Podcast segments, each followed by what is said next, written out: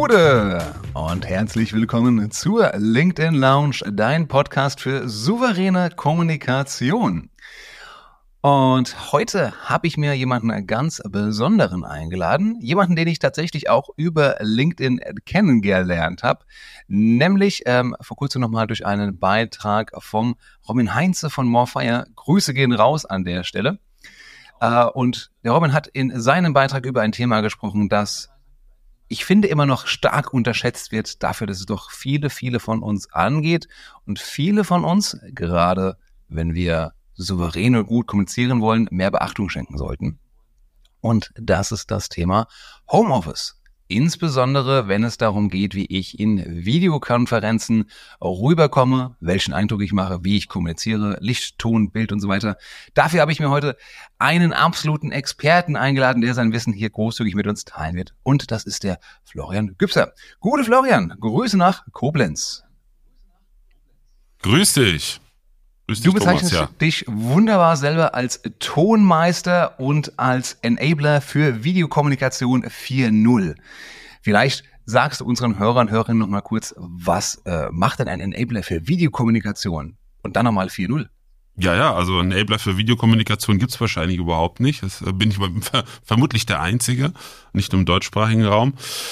Ähm, ja, was, was mache ich? Äh, wieso habe ich mich so genannt? Ähm, die Komplexität äh, der Tätigkeit ließ sich meiner Meinung nach äh, schwer beschreiben. Deshalb habe ich einfach äh, diese, naja, wie soll ich sagen, diesen, diesen Allgemeinbegriff dafür gewählt. Denn letzten Endes ist das Ziel meiner Arbeit, Unternehmerinnen, Unternehmer, aber vor allen Dingen auch ganze Unternehmen fit zu machen, dass sie im Alltag auf professionellem Niveau Videokommunikation ja, durchführen können. Und professionell heißt nicht, um da schon mal den ersten äh, Kritiken oder, oder einwendenden Wind aus den Segeln zu nehmen, ich rede hier nicht von, ihr müsst in 4K, 6K, High-End-Studiequalität, das braucht kein Mensch in unseren Sphären, das braucht keiner in der Unternehmenskommunikation, sondern wirklich gute, solide Qualität, inhaltlich, vor allen Dingen aber auch in der Form, denn nach drei Jahren Corona kann kein Mensch mehr diese, könnt ihr mich sehen, könnt ihr mich hören, raschel, raschel, äh, Tonqualität, äh, Nasenlochkamera, die vom Laptop unten in die Nase reinfilmt,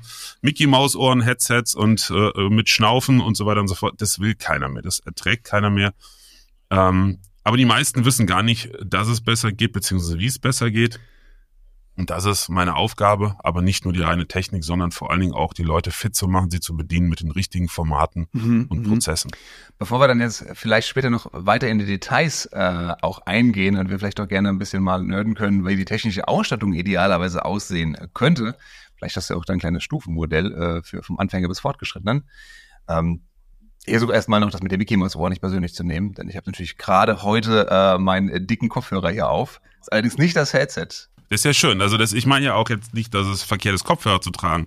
Aber wenn ich als Repräsentant eines Unternehmens im Videocall bin und ich habe da so ein komisches Plastikding auf dem Kopf hängen mit so einem Bügel, der mir fast in der Nase hängt, das habe ich heute im Videocall wieder erlebt, 50 äh, Prozent der Kommunikation war Schnaufen, weil halt einfach das Mikrofon vor der Nase hing. und das ist halt, ich meine, wenn wir rausgehen zu Unternehmen, wir machen uns schick, äh, wir gehen zum Friseur beim wichtigen Gespräch, wir duschen, wir kleiden uns gut, wir parfümieren uns zeigen uns von der besten Seite, aber im Videocall, da reicht dann gerade das, was alles so da ist. Ne? Und das ist der Punkt. Warum ist das so, Florian? Warum tun sich jetzt immer noch, ne? wir sind 2024 jetzt am Jahresanfang, Corona ist jetzt auch schon eine Zeit lang, ich sage mal, großzügig hinter uns. Warum fällt uns das so viel von uns immer noch so schwer, uns Mühe zu geben für einen guten ersten, zweiten, dritten Eindruck im Rahmen einer Videokonferenz? Hast du da Theorien? Ähm, ja, Theorien, aber auch Erfahrungswert. Das ist, es ist eine Mischung aus verschiedenen Faktoren. Faktor Nummer eins, vor 2020 hing, was das Thema betrifft, Deutschland in, in, in einer breiten Menge einfach sowieso schon hinterher. Was in den USA, in anderen Ländern gang und gäbe war, war hier noch völlig undenkbar. Ich selber habe mit Videokommunikation im Sinne von Videocalls auch erst 2012, 2013 zu tun gehabt, das erste Mal. Und da war das in Übersee schon relativ häufig der Fall. Und dann ging es halt darum, von null irgendwie einen Status zu schaffen. Also, das kann sich vielleicht auch ändern, die ersten Wochen und Monate waren sämtliche Headsets, Videokameras, Greenscreens zum äh, Aufstellen. Es war alles ausverkauft, weil man musste einfach irgendwas schaffen. Und dann gab es so eine gewisse Euphorie. Ich erinnere mich dann immer, als ich dann immer davon hörte, an diesen Gartner Hype Cycle, ne, die erste totale Euphorie, Kurve hoch, alles ist super. Es geht ja auch online und vor allen Dingen mit den Mitteln, die sich jeder leisten kann.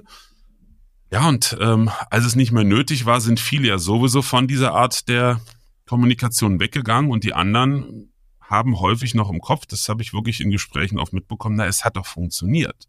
Warum sollen wir da jetzt einen Riesenfass aufmachen? Also das ist so die eine Sache.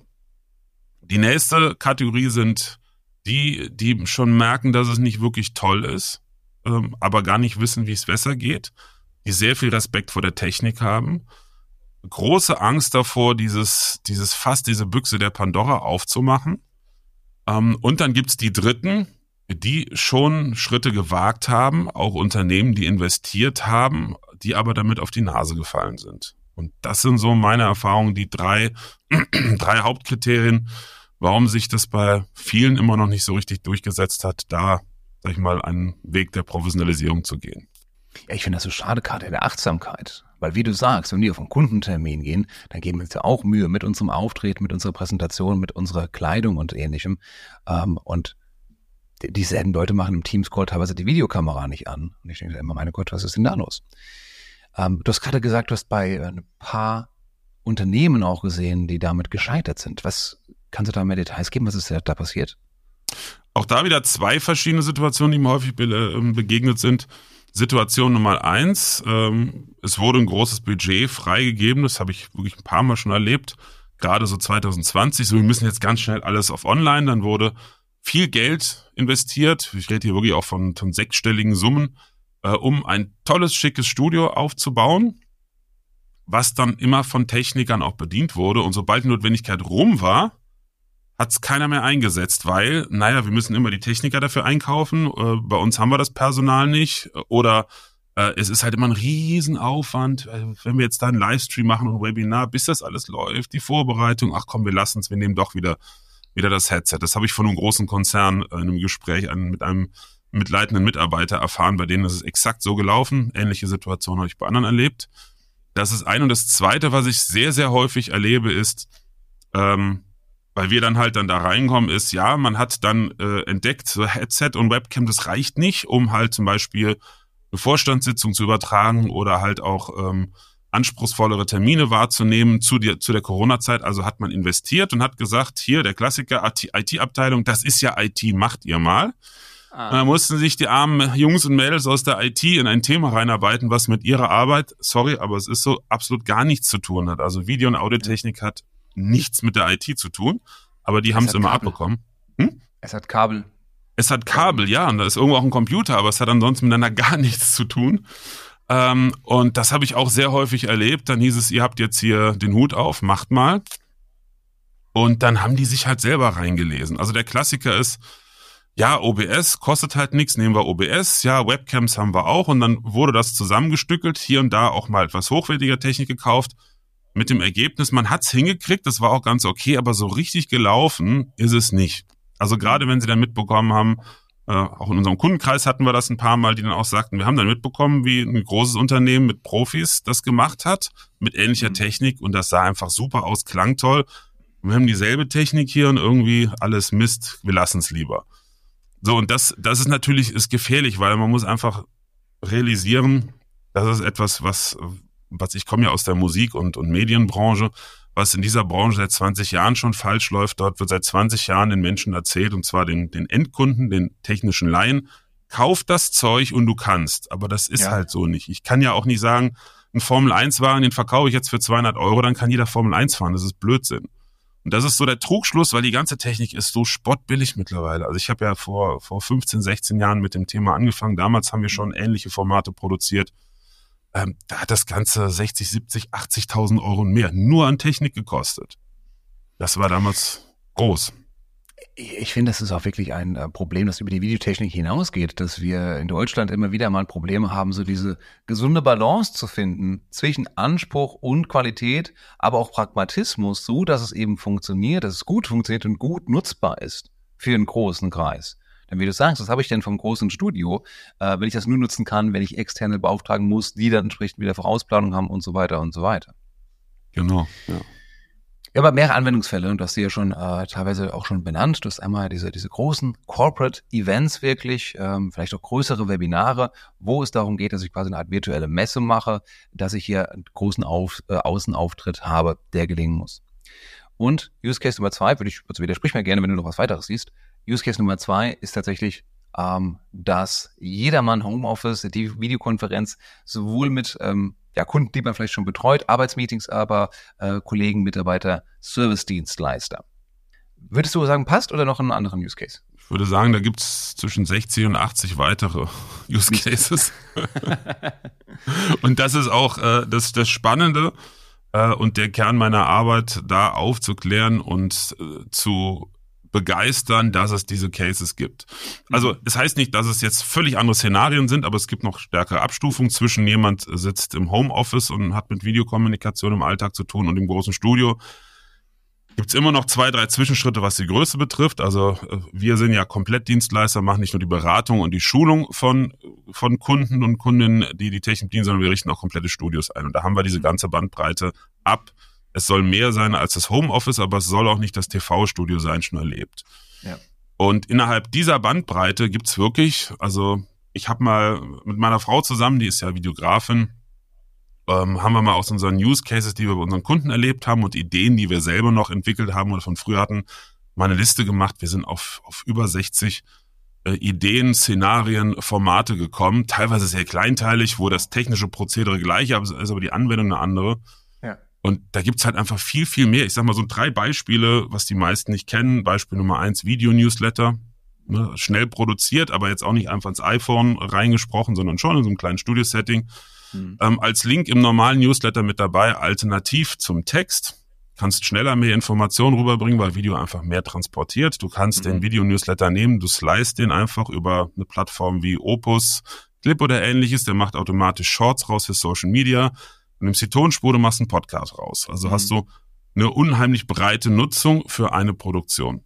Zweite Use Case, das wäre dann schon Homeoffice, aber kann man auch im Unternehmen nutzen, wo wir sehr gute Erfahrungen mit haben, ist halt Videobotschaften, Vertrieb, Kundenkommunikation mhm. allgemein, gerade sowas, hast ein komplexes Angebot, du hast ein Konzept für den Kunden erstellt, ein Angebot ist bei uns genau dasselbe.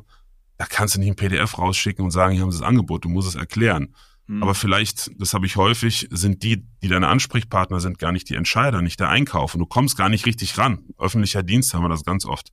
Ja. Da ist so ein Video extrem hilfreich und ein Tür- und Augenöffner. Ja. Und äh, drittes Szenario zum Beispiel, ähm, was weiß ich, Wissensmanagement zum Beispiel. Ne? Babyboomer-Generation, die gehen ja Stimmt. jetzt in, in Scharen in den Ruhestand. Äh, da geht nicht nur viel ja, Wissen verloren, wenn man nicht aufpasst, sondern wahnsinnig viel Berufserfahrung. Das sind Menschen, die haben noch die analogen Zeiten miterlebt. Es gibt gerade ähm, im Großbetrieb irgendwelche Anlagen, hat mal einer erzählt von Pumpen in einem Stau, äh, Staudamm, die sind halt Jahrzehnte alt und das müssen trotzdem die heutigen Generationen noch verstehen, wie man die wartet. Ja. Jetzt erzähl mal, so eine Mechaniker schreibt mal den Prozess auf, der zeigt den Vogel. Ja. Ne, also ist das mit Video machen viel, viel einfacher, effektiver und schneller. Ja, also gerade auch kleine Tutorials, ähm, sowohl für Kunden als auch für eigene Mitarbeiter, einfach mit, mit Loom aufgezeichnet, ist auch schon wirklich ein äh, enormer Zeitersparnis, sowohl äh, bei dir als Autor als auch bei dem Betrachter, bei dem es ankommen soll. Also du hast mich überzeugt, es gibt noch mehr als diese zwei Use Cases, definitiv. Ich finde es schön, auch hier ein bisschen Fantasie zu haben. Ich finde die im Angebot auch richtig gut. Ich glaube, ich, glaub, ich mache das auch mal. Ich gucke mir das einfach mal. Hier. Kann ich nur empfehlen. Und was weißt du noch, was noch besser ist, wenn der Kunde nicht reagiert. Ghosting ist ja ein Riesenthema, habe ich äh, festgestellt. Ja. Ähm, und das war für mich wirklich der Durchbruch, weil die Menschen, wir Menschen, wir sind neugierig. Und wo du gerade Loom sagtest, bei Loom kannst du die ersten paar Sekunden als GIF auch in eine E-Mail einbetten. Das mhm. heißt, wenn du, ich persönlich mache es nicht so, ich nehme einfach die ersten Sekunden, aber ich weiß von einem äh, befreundeten Coach für Videoselling, der hat so ein kleines, kleines Whiteboard, eine kleine Tafel, da schreibt er dann drauf, Hallo Herr Müller. So, und dann mhm. öffnest du die Mail und dann siehst du ein kleines GIF, wo einer so eine Tafel hochhält, Hallo Herr Müller ich habe auch schon mal gehört, dass mir Kunden sagten, das ist cheesy, das machen wir nicht. Okay, ja, aber es fällt auf. Du wirst neugierig. Ja. Ich sollte mal, was ist das? Das ist ja individuell für mich. Das kann ja kein Spam sein. Ja. Und schon antworten die Leute. Auch wenn wir jetzt gleich ein bisschen in tief, äh, schon ein bisschen tief reingehen, aber Videos per Newsletter, ist das nicht auch Frage, was die, die Ladegeschwindigkeit angeht, dann eher ein No-Go? Absolut nicht, weil du packst das Video natürlich nicht in den Newsletter rein, du verlinkst nur. Okay. Und hast du quasi ein GIF oder eben das Preview als, äh, Genau. als Image vermutlich und den Link darunter. Genau. Das ist auch bei Videobotschaften ganz wichtig. Deshalb Loom, es gibt ja noch Alternativen. Loom ist das bekannteste, verschickt ja auch kein Video, sondern ja nur den Link. Übrigens, äh, liebe Hörer, liebe Hörer, wir werden uns bemühen, möglichst alle Tools, die wir jetzt erwähnen werden, äh, auch in den Shownotes zu verlinken. Florian, ich hoffe da so ein bisschen auf deine Unterstützung an der Stelle. Wenn ich Aber wenn- mich noch erinnern kann. Genau. Wenn trotzdem was fehlen sollte, dann gib uns natürlich gerne Bescheid. Ähm, lass uns mal unten anfangen, bevor wir uns dann vielleicht zum Studio hocharbeiten, Florian. Ich bin in einer Situation, dass ich jetzt, ich sag mal, mittleres Management bin. Ich muss kommunizieren nach äh, oben, nach unten, zur Seite, zu Partnern, zu Dienstleistern. Kommunikation ist aber trotzdem mit einer meiner Hauptaufgaben, sowohl in Präsenz als auch eben virtuell, vielleicht auch gerade noch mit meinen Kollegen im Ausland. Wie sieht da ein Setting aus, wenn ich sage, jawohl, ich habe verstanden, Kommunikation ist wichtig, ich will meine Karriere voranbringen. Wie kann ich mich hier gut in Szene setzen? Also es gibt drei Sachen, die wichtig sind. Das erklärt, sich von selber. Das ist Bild, das ist Ton, das ist Licht. Am kritischsten sind die Menschen, auch wenn es den meisten nicht klar ist, beim äh, Ton. Weil Bild kann man notfalls wegschalten, Ton hat alle Informationen. Ähm, und Ton äh, und Bild und Licht gehören auch zusammen. Also das Mindeste, was man haben sollte, ist bitte nicht eine Laptop-Webcam, sondern eine etwas hochwertigere Full HD 1080p. Ne, das ist die Bildauflösung Webcam, die auf Augenhöhe positioniert ist. Also das Einfachste, das ist so simpel. Das Einfachste ist ein kleines billiges Stich Tischstativ kaufen, wo man die Kamera draufschraubt. Man stellt sich den Monitor halbwegs auf Augenhöhe und dann stellt man die Kamera dann, wenn man einen Videocall hat, einfach vor den Monitor. Wenn man so ein kleines, so ein, so ein Stabstativ hat, dann stört das auch nicht sehr und man ist immer im Blickkontakt. So, das ist Nummer eins. Nummer zwei ist äh, beim Licht. Ringlichter sind völlig ungeeignet für die Situation, dafür sind sie nicht gemacht. Die sind für Schminktutorials und so Sachen ganz nett, aber auch da kann ich nur meine Frau, die ist Videografin, zitieren, sind sie halt nur nett, weil du hast immer die, die Spiegelungen im Auge. Ja. Also man sollte bei für die Licht Brillenträger unter uns ja auch nochmal noch schlimmer. Genau, absoluter Horror. Ähm, deshalb Ringlicht taugt nichts. Ringlicht ähm, als normales Videolicht einzusetzen taugt auch nichts, weil die zu wenig Leistung in, in den meisten Fällen haben. Am besten sind so zwei Videopanels. Das heißt, die sind so groß wie ein DIN A4-Blatt. Zwei Stück mit Stativ gibt's die zu kaufen, die man an den Tisch festklemmt. Und dann ist ganz wichtig, nein, nicht auf Kopfhöhe, sondern die müssen einen halben Meter über dem Kopf nach unten geneigt sein, links und rechts, eben damit wir keine Spiegelung im Gesicht oder auf der Brille haben. Mhm. Ähm, was jetzt die Beleuchtung im Raum noch betrifft, ganz wichtig ist ein einheitliches Lichtsetting. Also auf keinen Fall sollte im Hintergrund äh, ein Fenster sein oder irgendwelche zu, zu hellen Lampen, weil sonst ist der Hintergrund sehr hell und der Vordergrund ist dunkel, weil die Kamera dann einfach falsch reagiert. Also auf keinen Fall mit einem Fenster im Hintergrund. Ja, das sowieso ja, ist ja ganz, ganz schlecht, wenn ich ja so, so ganz hellen Hintergrund habe, dann ist ja mein Gesicht dann auch entsprechend komplett, Genau. geht, geht ja unter. Genau, weil die Kamera halt so, so eine automatische Belichtungskorrektur hat und dann reagiert die halt, oh, der Hintergrund ist extrem hell, also müssen wir ein bisschen runterfahren und dadurch ist der Vordergrund dann völlig weg. Ja. Vereinfacht gesagt. Ähm, dann keine weißen Hintergründe, auch die überblenden halt, überzeichnen. Also etwas dunkleres, einheitliches ist ganz gut. Bitte, Mhm. bitte, keine virtuellen Hintergründe. Bitte nicht. Ah, es das- ist das so ist furchtbar. Danke, Es ist danke schlimm. schön. Es sollte verboten werden. Also ich bin nicht für Verbote, aber es ist so schlimm. Also wenn ich einen virtuellen Hintergrund nutze, dann bitte mit einem echten Greenscreen. Ein richtiger Greenscreen, da gibt's ja auch günstige und einfache Lösungen. Und dann zum Beispiel in Zoom gibt's bei diesen ganzen Hintergrundfiltern gibt's extra die Option echter Greenscreen, weil dann filtert der nur das Grün raus. Ja. Aber Professionalität hast du immer und auch immer einen besseren Eindruck ohne jegliche virtuellen Hintergründe. Das ist dann so ein Pop-up, ne, den man von unten, glaube ich, also ein Roll-up, also den man von unten Genau, sowas. Oder es gibt auch so Dinger, die man auseinanderfaltet wie so ein Wurfzelt und die man an, an, an Haken an die Wand noch hängt. Da gibt's verschiedene Möglichkeiten. Aber bitte nicht einfach nur so, oh, ich mache jetzt in Teams und Zoom mal Hintergrund ersetzen, dann hat man diese furchtbaren Schwimmhäute und nee. Also das ist ganz, bei ganz vielen Unternehmen ist das ja so zum einen vom, vom Marketing, von Corporate Design, die sagen so, ich hätte gerne, dass jeder Mitarbeiter halt eben das Logo im Hintergrund hat. Ähm, und zum anderen sagen die Mitarbeiter, ja gut, ich bin jetzt aber hier halt gerade ne, im Keller oder ich habe die dreckige Wäsche hinter mir oder äh, bin im Hotel vielleicht und da ist mein Bett. Ich kann das Argument schon verstehen, aber ich bin bei dem, würde sagen, es ist ohnehin schon eine so künstliche Situation, da würde ich nicht noch ein weiteres künstliches, künstliches Element mit reinbringen, wenn ich es vermeiden kann. Vor allen Dingen ist es fast immer so, der Hintergrund ist ja ein fertiges Foto oder eine Grafik, sieht also tipptopp und schön aus. Im Vordergrund ist dann einer total blass oder dunkel. weil mhm. keine Beleuchtung da ist und und und. Also das, es ist schon sinnvoll, das Ganze stimmig zu machen. Wir reden ja nicht hier von Hunderten oder Tausenden Euro. Es ist einfach nur an der richtigen oder nicht an der falschen Stelle gespart.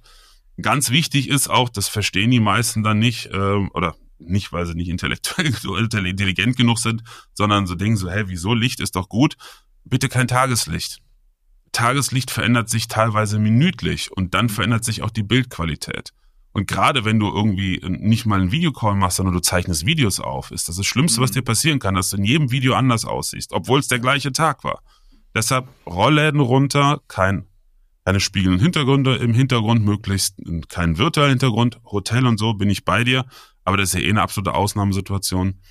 Zwei Leuchten links und rechts von oben und äh, runter äh, ausgerichtet und dann beim Mikrofon bitte keine Headsets. Es klingt halt immer grausam, es sieht auch nicht gut aus und man hört wirklich sehr viel Schnaufen. Das kriegt man selber, wenn man das Ding trägt, ja gar nicht mit. Hm. Aber es klingt, als würde man in eine Blechbüchse sprechen und dabei so. Also so ist das wirklich. Es, in in man, neun man von zehn halt Fällen. Nähe zeigen. Man will Nähe zeigen. Ja, aber man muss auch Distanz und Nähe wahren können. Ne? Ja. Ähm, okay, wenn du sagst also, keine Headsets, was ist die Alternative? die beste Lösung für zu Hause ist ein, ein einfaches, dynamisches, und das ist der ganz große Unterschied, Podcast-Mikrofon. Mhm. Ähm, es gibt dynamische, ich habe jetzt auch ein dynamisches, und es gibt Kondensator-Podcast-Mikrofone, gerade so die 35-Euro-Mikrofone bei Amazon, irgendwelche No-Name-China-Sachen, das sind alles Kondensator. Die Technik an sich ist eigentlich hochwertiger, aber die Ausführung bei diesen Mikrofonen ist einfach Grütze. Der Nachteil ist noch, die Kondensatortechnik sorgt dafür, dass das Mikrofon einen viel fein aufgelösteren Klang hat, theoretisch, ist aber auch viel empfindlicher für alles außenrum. Das heißt, wenn du keine gute Raumakustik hast, und das hat normalerweise keiner zu Hause, hast du ja einen scheppernden und hallenden Raum und so ein billiges 35 Euro Kondensatormikrofon nimmt das alles schön mit auf. Mhm. Und wenn es dann noch einen halben Meter von, vom Mund wegstellst, dann hörst du hauptsächlich Scheppern und Rascheln aus dem Raum statt der Stimme. Also ein dynamisches Kondensatormikrofon, äh, dynamisches Podcast-Mikrofon. Da gibt's diverse Hersteller. Der, der Platzhirsch ist die Firma Rode. Mhm. Rode Podcaster äh, ist das bekannteste. Ähm, und dann ein Mikrofonarm, dass ich nah dran bin. Also ich bin jetzt hier zehn Zentimeter von meinem Podcast-Mikrofon weg. Ich habe hier die Raumakustik, ist unser Studio natürlich auch optimiert. Ja. Aber selbst wenn das nicht so wäre, wäre der Klang nicht viel anders. Ja. Und das war's. Wie stehst du zu Bluetooth-Mikrofonen? Sind eigentlich für so einen Einsatz völlig ungeeignet. Also generelles Bluetooth hat ein großes Problem, es hat eine Latenz, eine Verzögerung. Mhm. Also es äh, ist bei vielen dieser gerade günstigen Mikrofonen so, dass es zwischen Bild und Ton eine Verzögerung gibt und wenn du am Tisch sitzt, brauchst du ja kein Bluetooth-Mikrofon. Ja. Und auch das sind immer so Ansteckmikrofone dann, ne? Genau, auch da gibt es ja mittlerweile auch, äh, gerade auch von Rode habe ich gesehen, auch wieder Lösungen, die mittlerweile auch bezahlbar sind und angeblich eine gute Qualität machen sollen. Jetzt äh, hier für den normalen äh, Use Case am Schreibtisch bin ich bei dir ein Mikrofon, ein gutes Mikrofon mit Kabel verbunden, was einigermaßen nah an meinem Mund ist, macht einen extrem großen Unterschied. Und das ja. ist halt eben auch, wie du sagst, na, Ton ist halt das Wichtigste, kann man nicht ausblenden. Unser Ohr ist sehr viel, viel sensibler als unsere Augen, verzeiht viel weniger. Deswegen darf es da gerne mal das sein. Wo ich habe noch eine Sache vergessen, sorry, ja? fällt mir noch ein. Was auch nicht schadet, ist ein paar kleine Lautsprecher. Und wenn es mhm. einfach nur so PC-Tischhupen sind, jetzt nicht die billigsten, aber so 40, 50 Euro. Mhm. Ähm, es gibt mittlerweile aus der Musikszene, aus der MI-Branche, gibt es so für 80 Euro auch so kleine Lautsprecher, ne, die so für Mini-Home-Studios gedacht sind. Mhm. Unsere Kunden, ich setze auch welche, die kosten 120 das Paar, das ist jetzt kein Hexenwerk, wir machen ja keine Musik, aber die fallen immer fast tot um, wenn die zum ersten Mal den Sound ihrer Gesprächspartner darüber hören. Aus einem ganz einfachen Grund, sie verstehen die Gegenseite viel besser. Hm. Das ist viel entspannter. Weil du hörst dann genauso gut wie über ein paar äh, Kopfhörer. Guter Punkt. Sehr guter Punkt. Was würdest du sagen, muss ich mir so, äh, sollte ich investieren, um dieses Setup anständig mal äh, zu haben?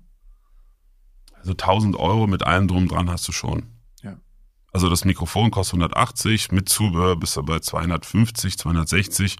Die Lampen pro Stück, glaube ich, 100, fangen bei 130, 140 an.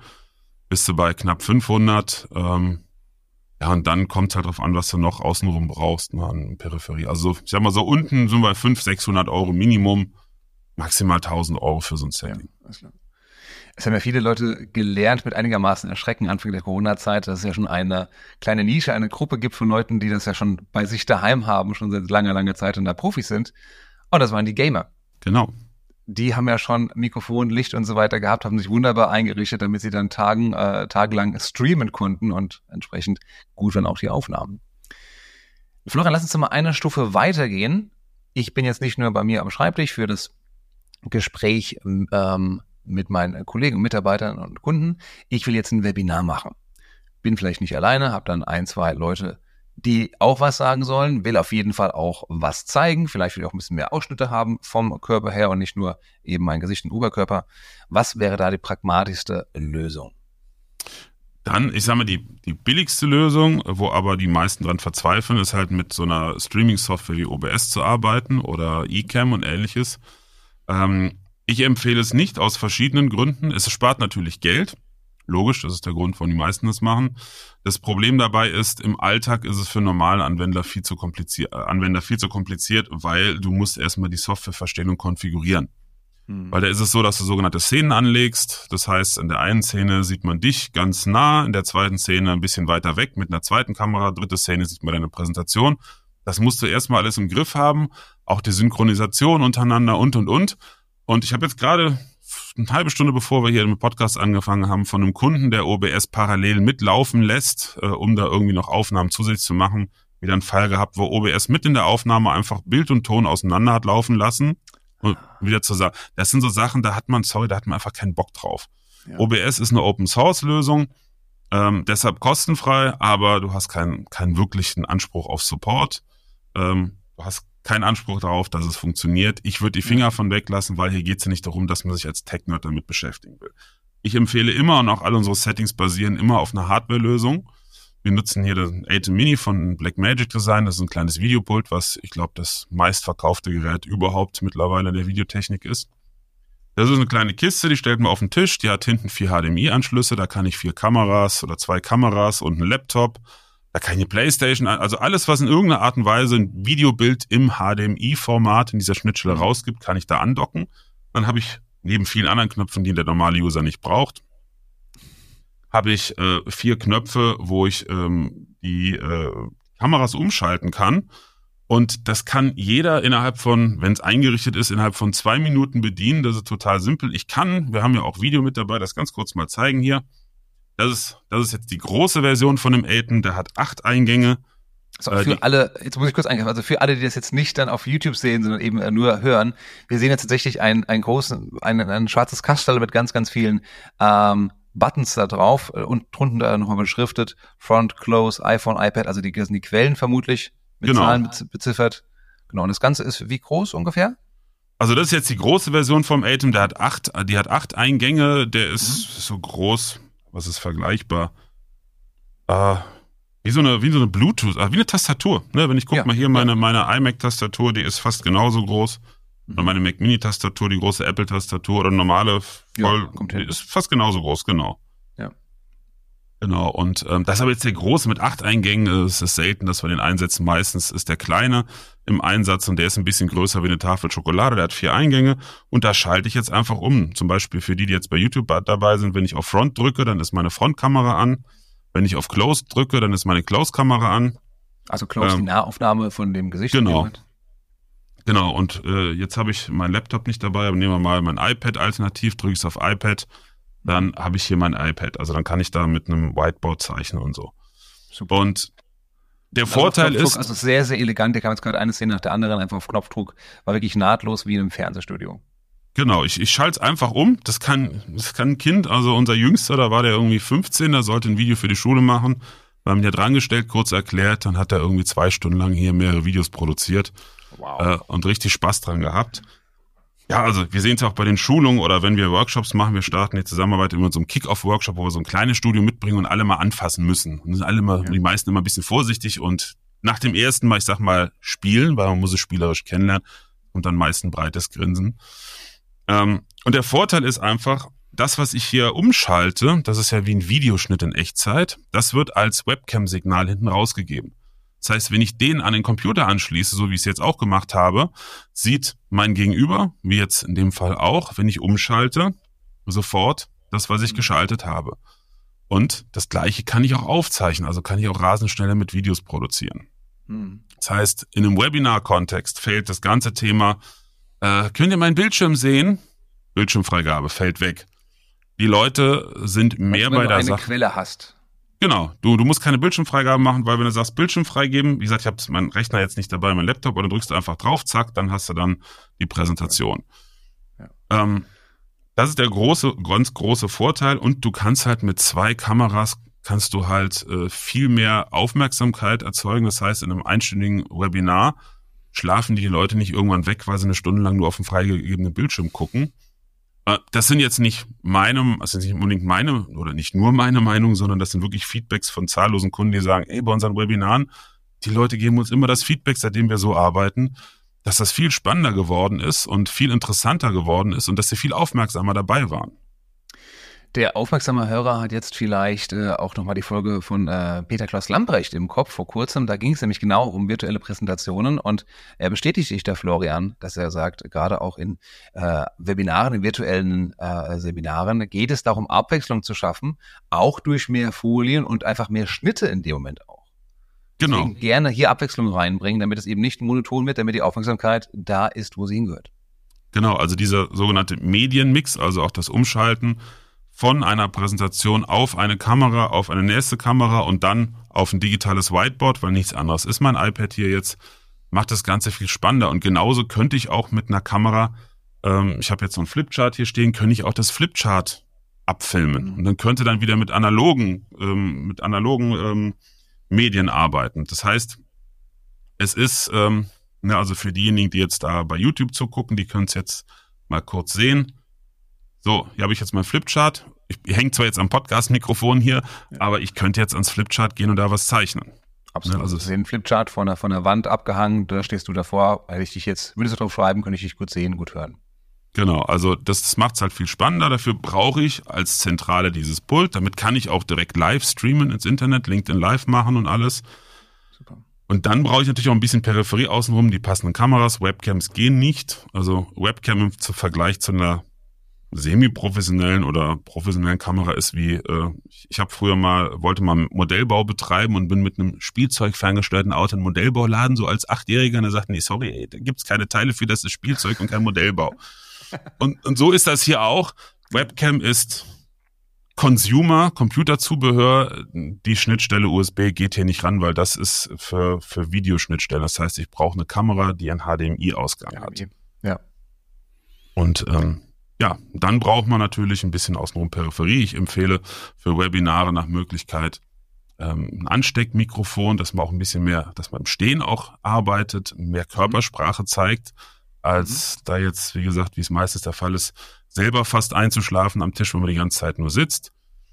Dann hat man auch eine ganz andere Übersicht, weil es gibt einen Monitoranschluss hinten, da kann ich einen ganz normalen PC-Monitor anschließen, auf dem sich dann alle Eingangsquellen, also was zeigt mein jeweilige, was zeigt meine jeweilige Kamera an, auf welcher Folie bin ich bei der Präsentation, dass man immer so eine Übersicht hat. Ja. Ähm, ja. Und dann ansonsten ähnliche äh, Peripheriegeräte, wie ich es eben auch genannt habe, nur da wird's halt schon ein bisschen anders, was die Konfiguration und das ganze Zusammenstöpseln und das richtige Einrichten betrifft. Ja. Das macht den ganz großen Unterschied. Also nur kaufen alleine macht's nicht. Aber trotzdem muss man sagen, auch wenn das jetzt vielleicht sehr technisch klingen mag, aber ich erinnere mich, äh, ich habe Medienwirtschaft studiert, damals auch an der FH Wiesbaden, heute Hochschule Rhein-Main. Und da haben wir halt auch in einem Fernsehstudio gearbeitet. Danach war ich ein Rundfunk, in Filmstudios habe ich gearbeitet, habe ich gejobbt. Und das sah halt dasselbe war auch da, aber halt sah nochmal ganz anders aus, war nochmal deutlich, deutlich aufwendiger. Und von daher ist es einfach nur immer nicht so Mischpulse, immer erstaunlich, wie einfach es dann doch geworden ist und trotzdem eine professionelle Stream- und Videosignal zu bekommen. Absolut. Und wie gesagt, wir, wir haben ja nur mit Laien zu tun. Also bei uns ist unsere Kunden, da ist keiner technischer Profi oder auch keiner hatte bisher noch nicht mal ein, ein, ein, ein, Studium wie bei dir im Hintergrund, dass man mal da Berührung mit hatte, sondern alle hatten mit sowas noch nie was zu tun und haben die Grundzüge, dass sie einen Videocall damit machen können, in einer Viertelstunde gelernt. Klasse. Klasse. Wie sind wir da preislich? Also das Equipment selber, sage ich mal, so mittlerer vierstelliger Bereich. Mhm. Ne? Also du brauchst die Kameras, Stativ zur Kamera, Licht ist ähnlich. Ähm, Dann, wenn man sich selber zutraut, es gibt natürlich Möglichkeiten, sich im Netz zu informieren, ist man da auch schon am Ende. Also am Ende mit der Investition. Ja. Ähm, wir haben nicht mit, mit, mit dem Leben. Ähm, ich habe auch einige Kundinnen und Kunden, die das so gemacht haben, auch Unternehmen und dann irgendwann gemerkt haben, so das Ganze läuft nicht rund und uns dann angerufen haben, dass wir es halt mal fertig konfigurieren, einrichten. Ähm, aber es, man kommt schon ziemlich weit damit mit den Basics. Es ist alles besser als Webcam und Headset. Super. Das klingt sehr, sehr schön. Wie bist du eigentlich dazu gekommen, Florian, zu dem Thema? Was fasziniert dich an deiner Arbeit? Also ich bin ja vom, von, von der Ausbildung her, ich habe ja Tontechnik studiert, bin ja Diplom-Audio-Ingenieur und ähm, später auch Tonmeister geworden und ähm, hatte anfangs viel in der Produktionsebene zu tun natürlich ähm, und äh, habe früh geheiratet und wir haben sehr früh drei Kinder bekommen mit Anfang 20 und dann war das Ganze durch Studios, Tingeln und viele Produktionen machen, war halt vorbei oder mit Bands auf Tour gehen. Ja. Und dann habe ich äh, selber eine Trainings- und Seminarfirma gegründet, äh, mit der wir viele Jahre tätig waren, 16 Jahre, wo ich Laien, Hobbymusikern, früher waren es viele Profis, später waren es hauptsächlich Hobbymusiker und äh, ja, Menschen, die halt sonst damit nichts zu tun haben, denen habe ich die, oder wir, auch mit unseren anderen Dozenten, die Technik-Anwendung beigebracht. Also die sollten die Technik nicht im Detail verstehen, das hat sie eh nicht interessiert, sondern wie sie die anwenden. Mhm. Und da war meine Frau dann auch ziemlich früh schon dabei, anfangs für musikalische Themen, weil sie ist äh, Musikerin und halt auch Videografin und später auch mit dem Thema Video. Und dann hatte ich einmal, und das war so der große ja, Turning Point in meinem Leben, hatte ich äh, in einem Einzelcoaching ähm, den ehemaligen Leiter der Trainingsabteilung eines großen deutschen Telekommunikationskonzerns. Hm. Ähm, und der war total begeistert von meinen technischen Fähigkeiten und da ich gerade zwei Jahre vorher angefangen hatte, auch Tutorial-Videos zu meinen Themen selbst zu produzieren, kam der dann ein paar Monate später und sagte, hör mal, ich bin ja schon lange da raus, ich habe jetzt eine Firma neu gegründet, Spezialisierung ist Digitalisierung von Training in Konzernen. Mhm. Ähm, ich habe auch ein Studio mir zusammengebaut womit man mobil mit aufnehmen kann, aber das klappt hinten und vorne nicht. Kannst du mal gucken. Und dann bin ich hin zu ihm, bin das mal alles durchgegangen und dann sagt er, weißt du was, ich habe da gar keinen Bock mehr drauf, dass ich das alleine mache. Willst du oder wollt ihr dabei sein? Und eine Woche mhm. später habe ich für einen äh, großen europäischen Flugzeughersteller fünf Tage lang, wer das sein könnte, das war halt ein Kunde dieser, dieser Trainingsfirma dann, die er gegründet hat.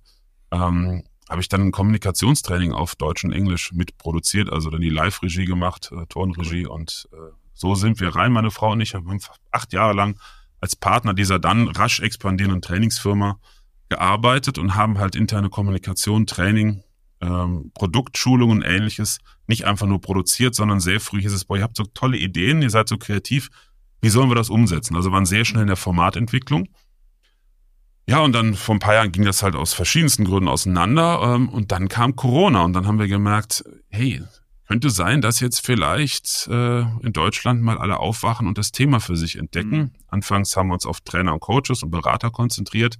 Da war, muss ich leider sagen, die Bereitschaft nicht so hoch. Die meisten waren froh, als das ganze Thema wieder vorbei war und sie wieder ins bekannte Fahrwasser zurück konnten. Mhm. Also wir haben einige durch die Zeit gebracht, ihnen geholfen, Studios einzurichten, wir hatten auch ein Online-Mentoring, das war eine gute Erfahrung, aber das hat als, sagen wir, Business Case nicht gereicht. Aber parallel kamen halt immer mehr Unternehmen, die auf uns aufmerksam geworden sind, weil früher habe ich auch schon Tonstudios konstruiert und äh, gebaut.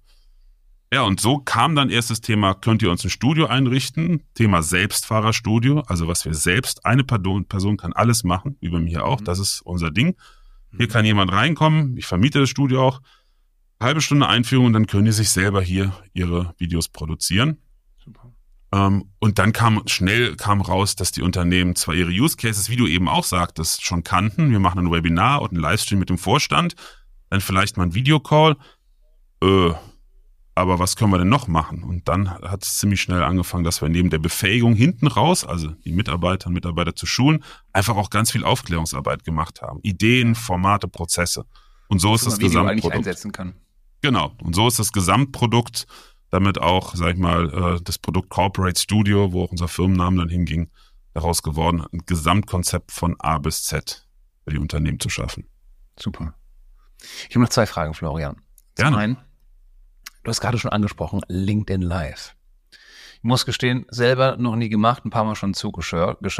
Die Leute, die ich gefragt habe, die schon gemacht haben, haben gesagt, uh, ist immer noch nicht ganz ausgereift. Wie siehst du das Format derzeit? Wie sind die technischen Möglichkeiten? Wer, wo kann man sich vielleicht abgucken? Wer macht das richtig gut?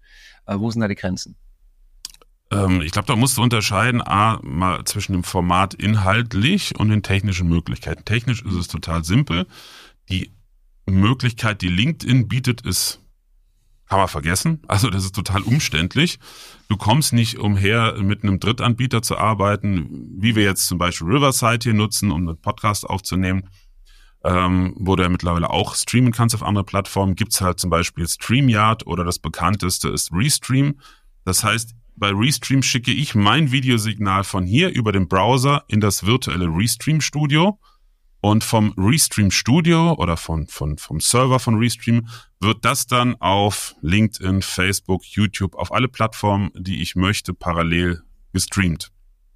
Und dann ist das super einfach eine Einrichtung. Also deshalb, ohne Restream kommst du da eigentlich nicht weit. Es gibt auch eine kostenlose Variante. Dann wird halt das, das Logo oben eingeblendet, das zeitlich begrenzt, aber damit starten eigentlich alle.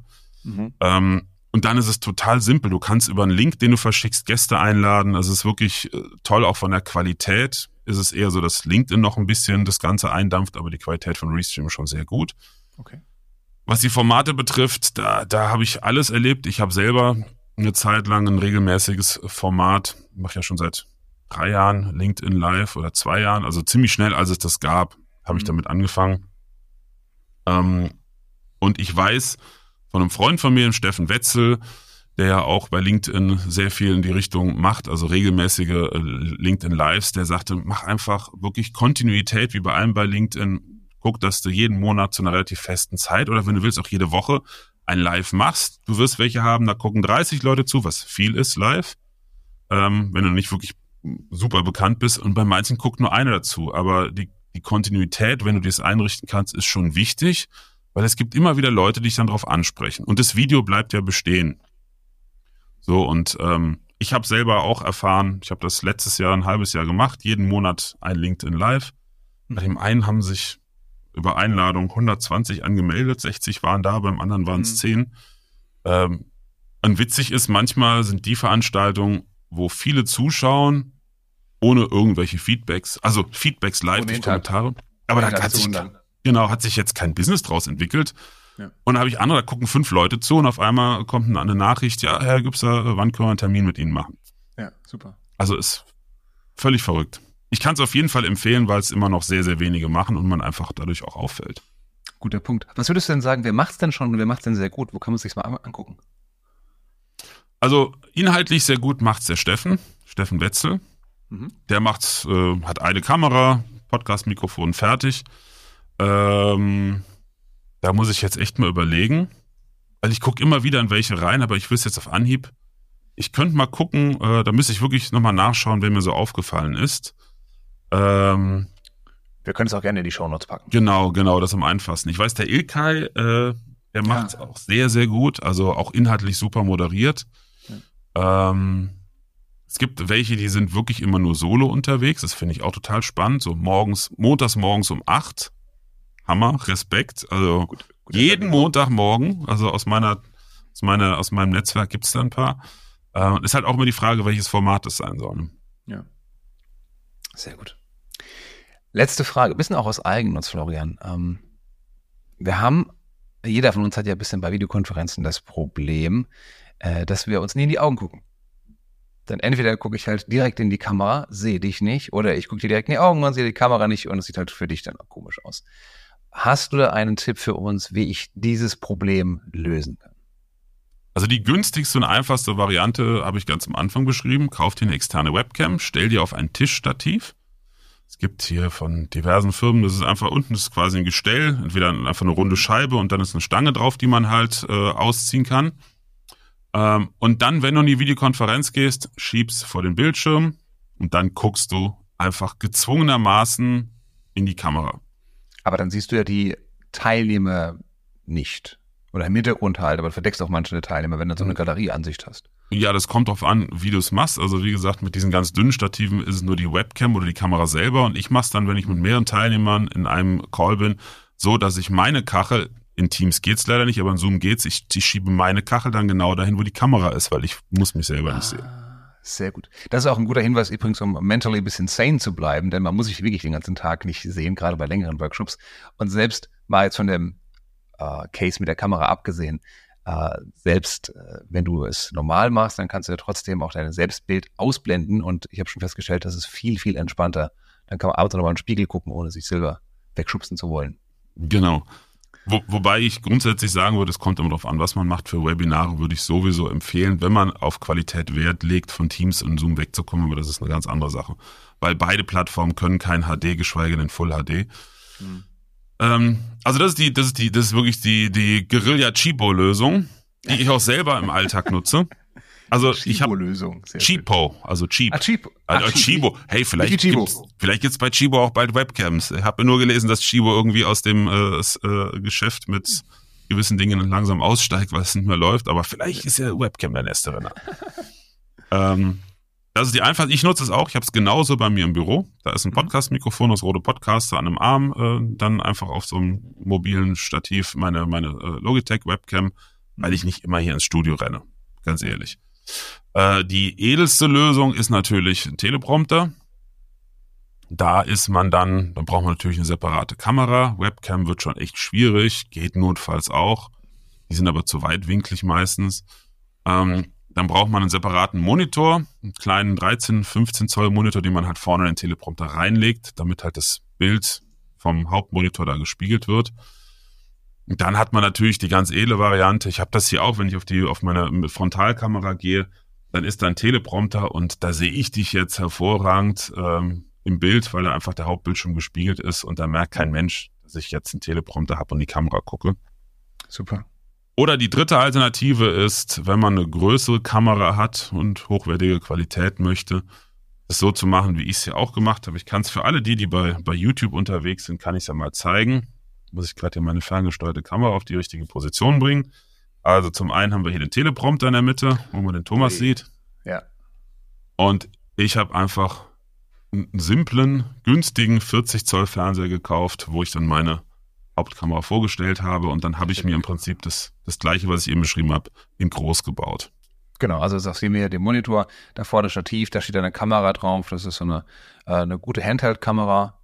Genau, eine Systemkamera. Nee, Blackmagic ja. passend zum Atem, die kann man davon fernsteuern ah. aus. Sehr schön.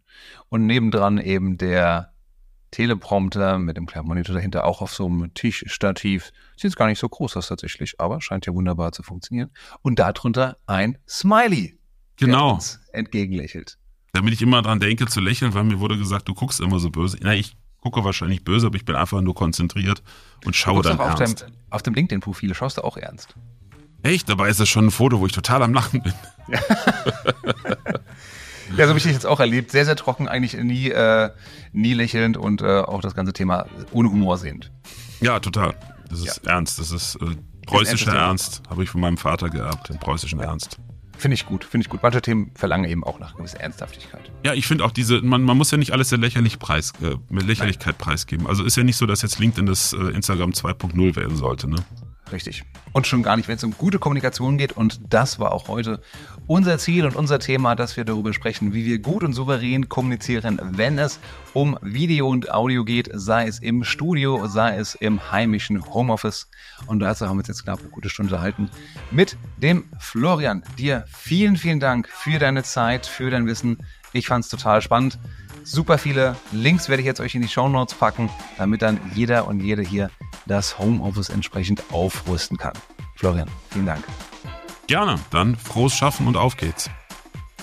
Sehr gutes Motto. In diesem Sinne, liebe Hörerinnen, liebe Hörer, wenn es dir gefallen hat, lass uns nicht nur ein Like, sondern vielleicht auch gleich ein Abo und fünf Sterne da auf Spotify oder auf Apple. Wir würden uns sehr, sehr freuen, denn dann verpasst du auch keine Episode, die wir noch in Zukunft veröffentlichen werden, wenn es wieder darum geht, wie wir souverän kommunizieren können, sei es auf LinkedIn oder auch auf den anderen Bühnen dieser Welt. In diesem Sinne, bleib uns gewogen. Bis zum nächsten Mal. Ciao, ciao.